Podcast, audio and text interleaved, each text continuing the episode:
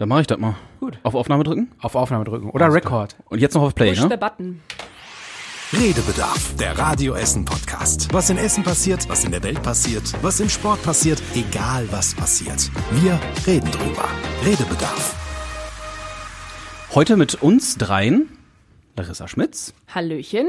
Die Damen zuerst. Guten Tag, hallo, Tobi Bitter. Tag. Die Damen zuerst, hast du gerade gesagt. Habe ich gesagt, die Damen? Ja. Oh, das kann ja, das kann ja nicht. Uiuiui. Das wird eine wilde, wilde Freude. Wil oh, Oh Gott, Gott. ja.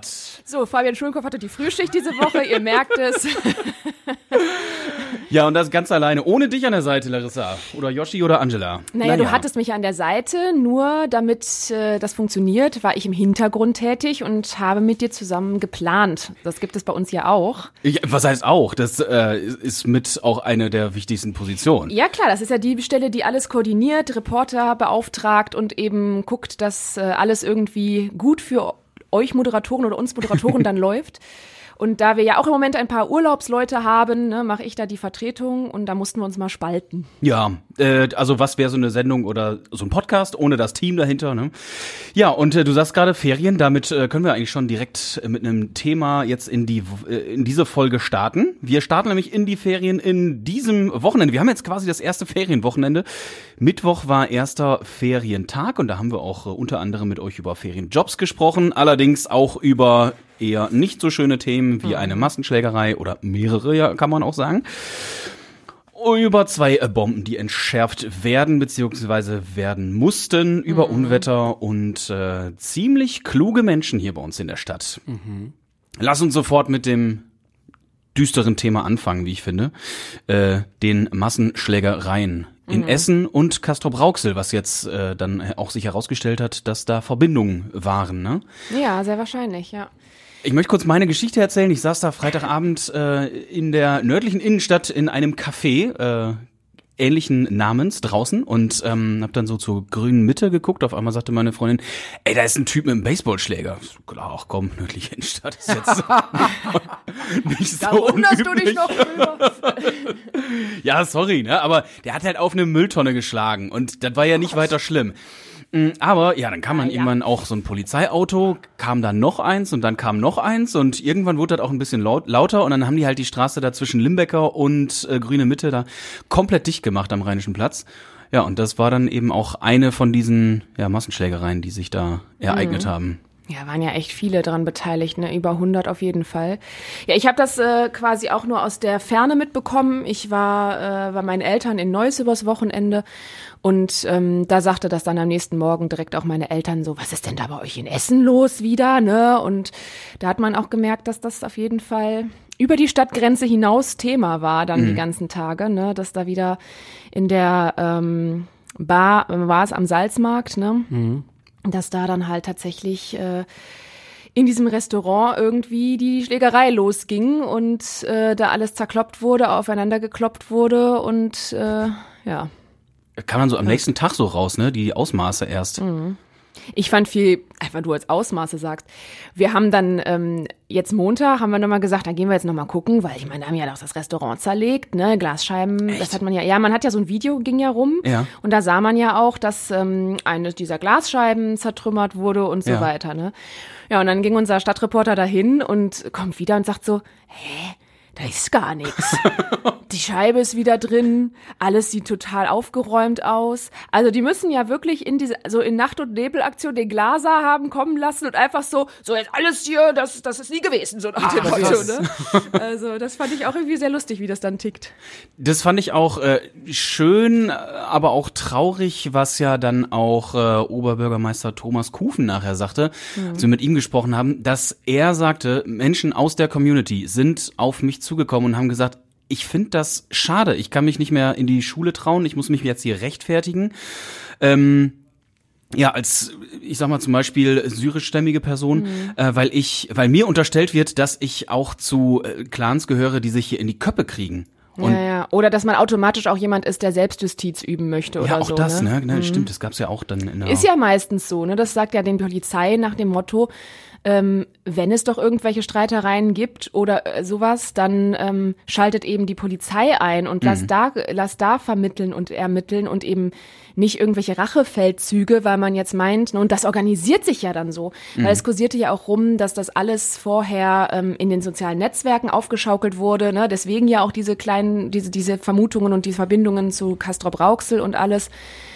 Und ähm, dann gab es ja auch hinterher irgendwie erstmal ähm, Vermutungen und, und Sachen, dass das quasi ein ähm, Streit von Kindern aus der Familie alles ausgelöst haben soll und sowas. Ne? Also da sind ja die Ermittlungen immer noch am Laufen und sind ja auch schon viele identifiziert, die da dran beteiligt waren. Aber ja, es muss einfach nicht sein. Und das sind natürlich auch noch sehr, sehr prominente Orte, ne? wie das jetzt ist, ist da direkt am Kennedy-Platz gewesen. Also da sind viele unterwegs, gerade Freitagabends und so weiter. Also, äh, ja, was soll man dazu sagen, ne? Lasst es sein, soll Ja. man dazu sagen. Ja. Finde ich. So einfach ist das doch, oder Tobi? Ja, absolut. Und ich finde auch, lasst es sein, dass, dass man eben da dann auch nicht alle Menschen über einen Kamm schert, weil es ist ja auch wirklich nur ein ganz, ganz kleiner Teil, ne, der Ja, und ich, Aber der ist laut leider und das ist das Ja. Problem, ne? es ist wirklich, also wenn das, was Larissa gerade schon sagte, es war irgendwie, oder es, es ist in der, gehen ja die Ermittlungen in die Richtung, zwei Elfjährige oder irgendwie so, die im gleichen Haus wohnen, haben damit angefangen, irgendwie mit so einer TikTok-Fehde und so. Darüber hinaus hat sich das aber wohl hochgeschaukelt. Und wenn ich so denke, mit elf hatte ich ganz andere Dinge zu klären. Gerade in den Ferien bin ich rausgegangen, bis dunkel war und bin dann wieder nach Hause gegangen, hab irgendwie mit Nachbarn gespielt. Gab aber auch noch kein TikTok. äh, damals war alles besser. Nein, aber ähm, also das, wenn das wirklich der Hintergrund ist, dann ist das Wahnsinn, wie sich das aufgeschaukelt Ja, hat. vor allen Dingen, dass sich dann eben die Familien da so einschalten, ne? Und dass das dann irgendwie so eine Ehrverletzung ist. Ich meine, da sprechen wir über verschiedene Kulturen, da müssen wir nicht drüber reden. Und dass da, ich will da auch gar keiner ähm, Kultur irgendwas absprechen, wenn man mit in gewissen Dingen aufwächst und sich das in der Kultur so, so festsetzt, dass es eben dass Ehre oder sowas eben eine viel, viel größere Bedeutung hat, ne, dann ähm, will ich da jetzt gar nicht irgendwelche Diskussionen in diese Richtung anstoßen. Ähm, das respektiere ich auch, aber man muss halt gucken, wo ist da die Grenze. Und dies natürlich, sobald es in Gewalt übergeht oder äh, ich halt solche Sachen veranstalte. Also ich weiß nicht, was, was das für ein, für ein beklopptes, äh, ja, ähm, wie heißt das? Ja, das ist ja so ein, das ist ja so ein, so ein beklopptes Tierverhalten. So, ich muss jetzt hier mein Revier abstecken Ja. und ich muss da irgendwie zeigen, dass ich das dickste Nashorn im Stall bin oder so nach dem Motto, ne? Ja, so stelle ich mir dann Familienväter irgendwie vor, so, ne? Weil sonst kann ich mich nie wieder am Dorfbrunnen blicken Ja. lassen oder und, so. Und dann ne? hunderte Menschen mit sich ziehen. Das ist Ja. verrückt. Ja. Und das, Tobi, sagst, du sagst es gerade mitten in den Ferien. Was hast du früher denn sonst in den Ferien gemacht? Also ich weiß, dass bei mir in den Ferien wirklich, ähm, da hat morgens der Nachbarsjunge geklingelt, mein damaliger bester Freund, und hat gesagt, oder wir haben uns quasi, wir haben gegenüber gewohnt, wir haben uns morgens am Fenster quasi getroffen. Er aus seinem Zimmerfenster, ich aus meinem so Zimmerfenster. geheime Handzeichen. Ja, so, ey, so, wa- was machen wir heute? Gehen wir auf den Bolzplatz, zocken wir Playsee oder gehen ein Eis essen? Keine Ahnung. Das Ja. war dann so ähm, bei mir meistens in den Ferien. Ach, was schön. Lea aus Werden hat das hier gemacht. Ich habe mal für eine Apotheke Medizin ausgefahren mit dem Fahrrad, aber das ist schon sehr lange her. Sie war arbeiten, mein Ja. Freund. Habe ich auch zwischendurch mal gemacht. Ah, okay. Weil wir haben diese Woche auch äh, zum Start der Ferien über Ferienjobs gesprochen, was ihr so äh, macht und gemacht habt. Ähm, ja, dann sag doch mal, Tobi, was hast du für Ferienjobs gemacht? Bei mir war es eigentlich immer nur einer, weil mein Onkel hatte eine Firma für Bühnenlicht und Tontechnik, hat so, so Bühnenbau und sowas halt gemacht und da bin ich dann zwischendurch mal mitgegangen. Da ging es dann halt auch so ein bisschen um Schleppereien, Sachen aufbauen, Sachen hin und her tragen, Kabel aufrollen. Welches berühmte Bühnenbild hast du gebaut? Äh, eins, eins, was ich mich wirklich erinnern kann, ist tatsächlich ähm, damals äh, Wetten das in Düsseldorf. Ach, echt? Sowas Wow. habt ihr dann Für eine bestückt? TV-Produktion, ja. Ach, krass. Das war so ein. Hast du den Gottschalk getroffen? Nee, leider nicht. äh, Das Ja, war doch natürlich auch- quasi schon dein Weg auf die Bühne bis hier zum Radio, oder? ja, ich glaube, das damals ist das das Als er das Pflaster große gelegt. W von Wetten das aufgebaut hat, hat er sich gedacht, ich muss auch ans Mikro. Schön, dass du hier bist, Tobi. Larissa, was hast du gemacht? Äh, ich muss tatsächlich sagen, ich war erst recht spät so ein, so ein, so ein Nebenjobber und Ferienjobber. Also ich, äh, bei mir war das höchstens mal sowas wie, ich gehe mal bei der, bei der Oma den Garten, im Garten helfen und krieg dann irgendwie fünf Euro dafür oder so. Ähm, ansonsten habe ich mich eigentlich in den Ferien immer ganz gut mit meinem Taschengeld über Wasser gehalten. Ähm, weiß ich nicht, vielleicht war ich ein sehr sparsames Kind oder so und es hat für die Eiskugeln in den Ferien gereicht. Aber äh, ich habe dann tatsächlich erst später, so Richtung Ende der Schulzeit ähm, und als ich dann äh, so ins Studium übergegangen bin, da habe ich dann den Nebenjob gemacht und habe an der Kasse bei äh, P&C gearbeitet, eine mhm. ganze Weile. Also so ein Job schon. Aber so einen richtigen Ferienjob, klassische Zeitungsaustragen oder jetzt hier so in, es gibt ja auch, mein Bruder hat zum Beispiel immer, ähm, mein Vater hat in der Versicherung gearbeitet und dann haben die immer in den Ferien so, weißt du, so, so Aktensortierer. Mm, dann oh, wurde, ja. wurdest du in den Keller der Firma gesetzt und musstest den ganzen Tag da irgendwelche Akten sortieren und Fälle irgendwo nach, von A nach Z sortieren. Ähm, das hat mein Bruder zum Beispiel immer gemacht, aber ich weiß nicht, so als ich dann irgendwie in diesem Alter war als Teenie, da hatten die das dann, glaube ich, nicht mehr so krass. Wahrscheinlich mhm. waren sie dann schon in, in, den, in den Umschwängen der Digitalisierung oder so. Da hatte ich dann irgendwie so einen Quatsch nicht mehr gemacht. Das wäre vielleicht beim Amt mal so ein Ferienjob. Faxgeräte sortieren oder so. ja. Nee, aber tatsächlich ist das ja so. Ganz oft sind diese Jobs ja nicht ausgeschrieben, so, ne, sondern mhm. man muss dann einfach irgendwie, weil der Vater da arbeitet, kommt man dran oder mhm. weil man einfach mal anruft und sagt, haben sie zufällig irgendwelche kleinen Pups-Jobs, die für die Ferien ein paar Euro abschlagen. Mhm. So kommt man oft an diese kleinen Ferienjobs. Oh, wir sind ja hier unter uns, ne? Also bei meinem Vater in der Firma, beziehungsweise wo er gearbeitet hat, da äh, musste man dann, ah, gab es so einen Bewerbungsbogen, den gab es schon fertig, konnte man sich im Personalbüro abholen und sagen, ja, ich äh, würde gerne einen Ferienjob machen. Mhm. Ja, hier hast du den und den Zettel, musst du ausfüllen. Und dann zwinkerte die Dame schon und sagte, schreib mal oben drauf, dass dein Vater hier arbeitet. das war dann immer ganz praktisch, weil also für so einen Schüler damals war das echt viel Kohle, die man ja, da verdient hat. Ja, das war schon nicht schlecht, ne? Auf so was gab's sonst äh, früher damals als Stundenlohn, so fünf, sechs Euro. Und da waren es dann halt auch schon mal das Doppelte. Ja, das stimmt, ja. Tobi, das hat ja der ähm, Vorsitzende vom Essener Unternehmensverband, Hauptgeschäftsführer, okay. Deswegen, äh, man, kann man Fragezeichen aussprechen, Vorsitzende? ja. Hauptgeschäftsführer, okay, hat äh, den, mit dem hast du ja auch im Interview gesprochen und der sagt ja auch, ne, also Mindestlohn, klar, gibt's sowieso. Ab ähm, 18, ja. Ab 18, genau. Und davor hat er dann ja auch äh, aufgezählt, in welchem Alter man wie viele Stunden arbeiten darf und so. Ne? Genau, da darfst du mich jetzt aber nicht drauf festnageln. Also irgendwie von 13 bis 15 waren es, glaube ich, irgendwie so zwei, drei Stunden nur am Tag. Ab 15 dann schon wieder ein paar Stunden mehr. Und wenn du 18 bist, das sind ja so die klassischen Abiturienten, dürfen theoretisch in den Ferien Vollzeit arbeiten gehen. Da darfst du dann ausgebeutet werden ab 18. Aber wobei, dann ist, da gilt ja wiederum das Mindestlohngesetz von, ich glaube, bei 12 Euro paar ja. kaputte sind Ja, ja nee, grade. das stimmt. Da müssen sie sich auch mittlerweile ähm, dran halten, ja. Aber er sagte auch, selbst bei den 13- bis 18-Jährigen liegt der Stundenlohn immer so zwischen 10 und 12 Euro im Schnitt, weil die orientieren sich am Mindestlohn. Ich glaube, das wäre ja auch die würden sich ans eigene Knie schießen, wenn sie auf Schüler äh, Ferienjobber setzen mhm. und dann aber rauskommt, die zahlen nur sieben Euro oder so, dann bewirbt sich da ja auch keiner mehr oder fragt keiner mehr nach irgendwann. Und die Leute brauchst du ja gerade in den Ferien, ne? Ja, also. Damit alle anderen dann auch Urlaub machen können. genau. Ja, keinen Urlaub machen äh, kann, äh, können Menschen, die Bomben entschärfen. Gerade hier bei uns in Essen. Natürlich mhm. haben wir mal wieder eine Entschärfung. Die erste war Montag gleich direkt, ne? Äh, nee, die, nee, nee. Dienstag oder Mittwoch? Äh, ich wollte gerade sagen, ich glaube, die war sogar erst Mittwoch. Okay. Genau, die war Mittwoch und das war ja direkt auch eine Sprengung. Da musste ja gesprengt werden. Jetzt war der Vorteil, das lag, die lag mitten auf Essen 51, ne, unserem Brachgelände der Ewigbaustelle des neuen Stadtteils und neuen Wohnquartiers. Dementsprechend war schon relativ schnell klar, gut, müssen jetzt nicht so mega viele evakuiert werden. Ich glaube, es waren am Ende 500 Menschen, die da noch irgendwie dann äh, wohnten. Aber wir kennen ja da ganz andere Dimensionen hier. Ja. Und von daher ähm, war die Sprengung auch in dem Sinne ähm, äh, leichter, weil du hast schon viel Erde, du hast eine große Fläche, wo die Druckwelle erstmal äh, ähm, Tobi, du gestikulierst dabei. Ja, ich, mach, ich zeige die Druckwelle und haue Tobi fast dabei eine runter. Wir sollten doch einen Videopodcast machen. ich glaube auch. Und ähm, ja, es musste natürlich trotzdem noch ziemlich viel, ich glaube noch mal vier LKW-Ladungen Sand mussten trotzdem noch mal hingekarrt werden, diese Wasserpacks, die die vier nutzen. Vier LKW-Ladungen ne? ist halt auch ein Witz, wenn man überlegt, was da in, war das Bedingrade?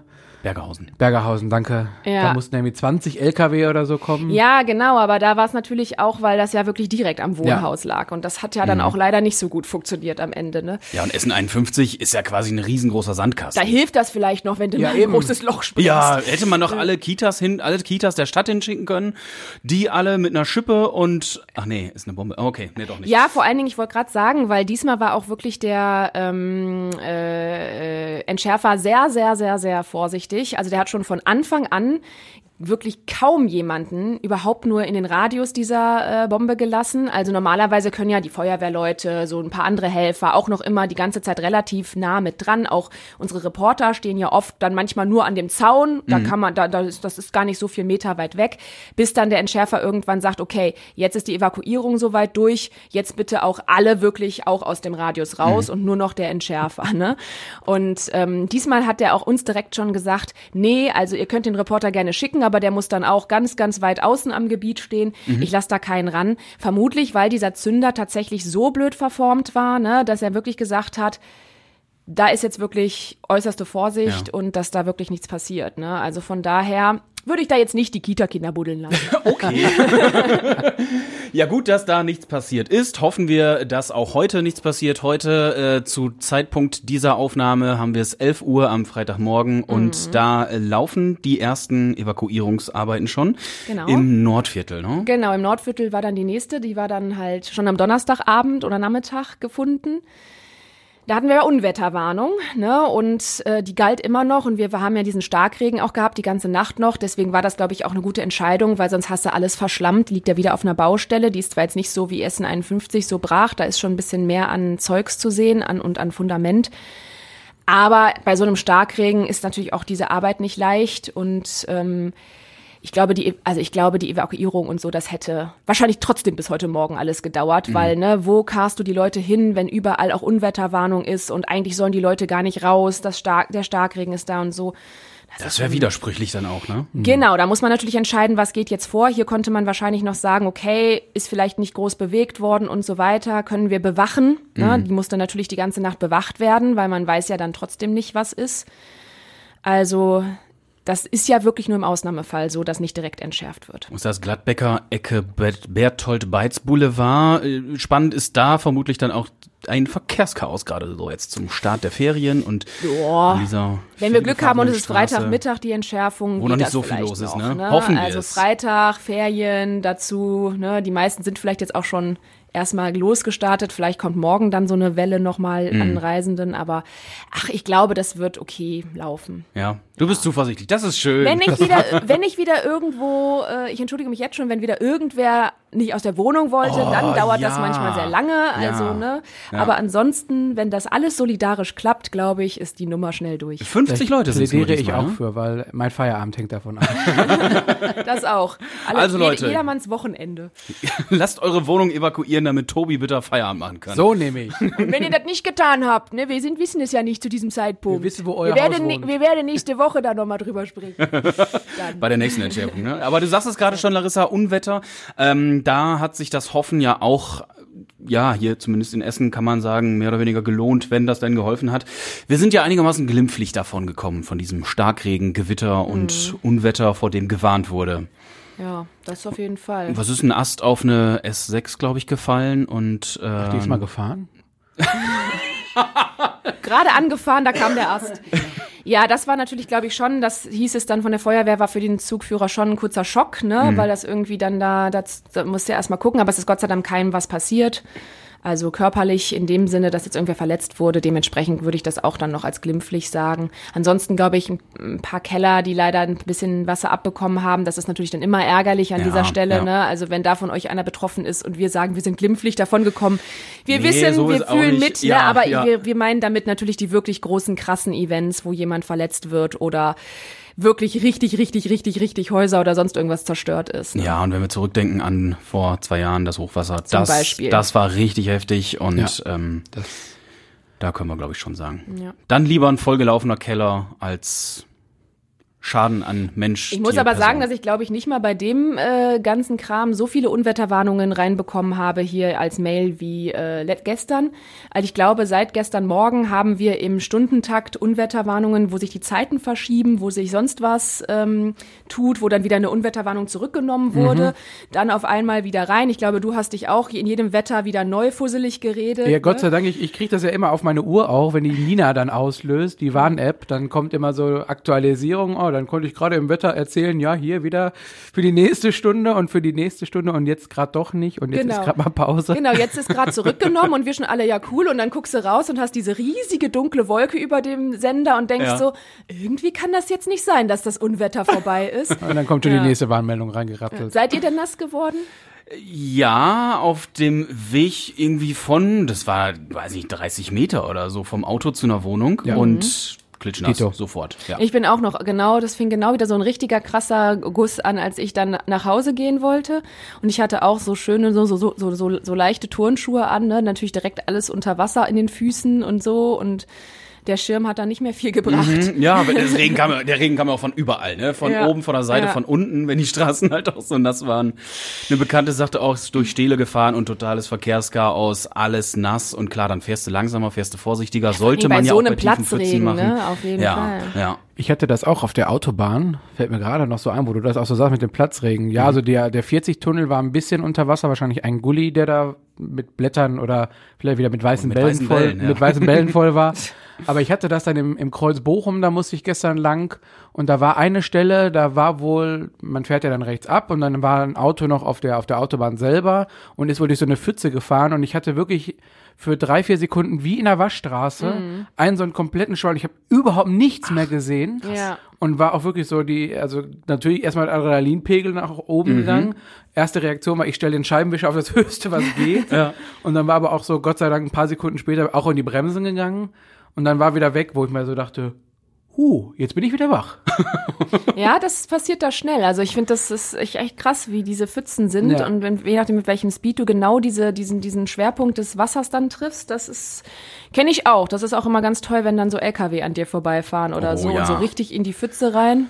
Wenn du dann an der Bushaltestelle stehst Mhm. und dann noch, also dann, wenn du nicht eh schon nass bist und dann halt wirklich klatschnass von oben bis Genau. unten bist. Das ist dann- dieser mein Leben ist richtig kacke grad Moment. Ja. Was will mir das Universum damit sagen? Wisst ihr, wer viel sagen kann?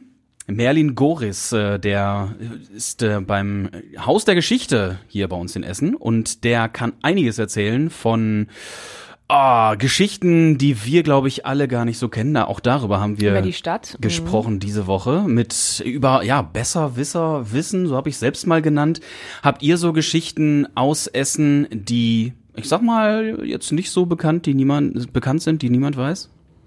Boah, das weiß ich gar nicht so genau, ob die niemand weiß. Ich habe immer nur mal so kleine Sachen gehört, aber die du hast du die Woche ja auch schon erzählt. Zum Ja Beispiel, gut, seit Dienstag wissen sie jetzt alle. Genau, seit Dienstag wissen sie jetzt alle von euch. Nee, aber sowas wie, was ich letztens auch mal gelesen hatte, was ich cool fand, hier der, ähm, ein Chefzeichner, der mal bei Disney gearbeitet hat, ne, hat ähm, hier in Werden an der Volkwang studiert. Sowas finde ich natürlich cool, weil die sind dann ja irgendwann in Hollywood, ne? Und das ist natürlich dann schon schön, wenn man überlegt, was diese Volkwang-Uni echt alles für Leute ausgebrütet hat, ne? Ja, Das fand ich immer cool. Aber du lachst über ausgebrütet, ne? Ja, was ich aber schön fand, war, es kamen auch sehr schöne Sachen bei, bei, über die Social Media rein, ne, Ja. von, von euch Hörerinnen und Hörern. Und da fand ich einfach auch so belanglose Kleinigkeiten total lustig. Ich glaube, eine hatte geschrieben, ja, bei uns in der Straße, ich weiß jetzt gerade nicht mehr welche, da gibt's irgendwie Hausnummer 31, 32, 33, 35, bla bla bla, aber nicht die 34 und keiner Aha. weiß hier warum. Und sowas finde ich irgendwie auch süß. Es Ja. ist so, braucht kein, eigentlich keiner wissen, Ja. aber ich kann verstehen, dass wenn man, wenn dann das so im Alltag betrifft und du immer an der 32 und dann an der 33 vorbeigehst und einfach nur denkst, warum gibt's keine 34? so für die Monks in der Stadt ist das vielleicht eine sehr schlimme eine Info. Pilgerstraße. Oh ja, das hm. Ja. Ich, ich finde, äh, was du auch schon sagtest, äh, die Prominenz hier aus Essen, die also die diese Stadt schon hervorgebracht hat. Gut, einerseits in der Wirtschaft, klar, Aldi, äh, Deichmann, Krupp und so, aber auch ähm, Dieter Krebs zum Beispiel wusste ich lange gar nicht, dass der aus Mhm. Essen kommt. Heinz Rühmann, ähm, Dieter Nur, Ingo Appelt, gut, Atze Schröder tut ja zumindest so, als hätte Nur die er sein Figur Bütchen- kommt aus Stimmt, Krai. Figur, ja, ja, stimmt, der heißt ja eigentlich anders, aber die, die Genau. Kunstfigur Atze Schröder kommt aus Krai, Aus ja. Essenkrei, genau. Tobi, Ja, womit kannst du stimmt. noch prahlen? Ja, ich habe auch gerade überlegt, aber es sind auch alles so Dinge, über die schon gesprochen worden sind. Also gerade so diese ganzen Cola und äh, Tochterunternehmen von Cola, die es dann ja so gibt mit Fanta und sowas. Ähm, die waren ja auch viel im Ruhrgebiet tätig und unter anderem ja auch äh, in Essen lange eine Abfüllanlage gehabt oder auch, glaube ich, Die eine der Fanta ersten. wurde sogar hier erfunden, ne? ja, ja, Mhm, genau, genau. irgendwie damals als, ich glaube, Molkerei-Drink oder irgendwie so, da war ganz lange ja Molke drin Ja. und irgendwie so ein So eine, so eine Kriegsnotfalllimonade äh, Limonade war es ja, Ja. glaube ich, ne? Notfallremoulade wäre auch nicht schlecht. Aber ja, apropos Cola, genau, da, äh, ich habe ihn gerade schon angesprochen, Merlin Goris vom Haus der Geschichte. Was ich ganz interessant finde, was ich auch letztens erst erfahren habe, weil man entdeckt ja die Stadt Essen und die Essener Stadtgeschichte immer wieder neu, ähm, dass die erste Coca-Cola-Flasche Deutschlands hier in Essen abgefüllt worden ist. Fand ich irgendwie super spannend. Jetzt lass mich nicht lügen, ich glaube, es war in den 20ern, 1923, irgendwie so um den Dreh, meine ich rum. Kann man sich eh nicht merken, wann es war, oder? Hier, hier fing das Teufelszeug in Deutschland. Aber das ist, finde ich, schon krass. Ja. Ja, So naja, naja. Ich finde, ich finde es ja auch echt spannend. Also der erzählt wirklich tolle Sachen, die könnt ihr alle in unserem Schwesterpodcast Essen im Ohr hören. Die Mona Belinsky war ja wirklich mit im Stadtarchiv unterwegs und hat sich da super viel zeigen lassen von, vom Merlin und richtig viel ähm, erfahren. Auch mal ein bisschen die heikle Geschichte, ne, so, wo der liebe Hitler mal so Trauzeuge hier in Essen war und sowas alles. Also da sind echt sehr, sehr viele spannende Sachen bei. Können wir nur empfehlen. Hört es euch an. Tobi, hast du aufgezeigt gerade? Nein, das war Ich habe auch gedacht, so, Nein, nein. ich möchte noch ich möchte sagen. noch was sagen. Nö, weißt du was? Dann halt auch die Klappe. mache ich. Schönes Wochenende, schöne Ferien. Macht's gut. Nächste Woche sind wir aber noch mal da. Oh, stimmt. Äh, und Eine wir, Folge oh, gibt's noch vor der und wir haben noch eine ganz, ganz wichtige Sache vergessen. Guck mal, kaum ist Yoshi nicht hier. Ja. Redebedarf at radioessen.de. Danke, Tobi. Macht's Gerne. gut.